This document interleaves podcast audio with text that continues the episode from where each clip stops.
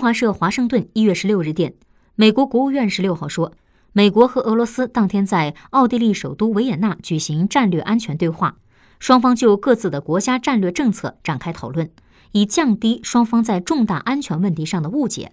声明说美俄双方还讨论了核储备核战略以及军备控制的作用和未来前景等问题双方决定在近期就特定议题开始专家级接触。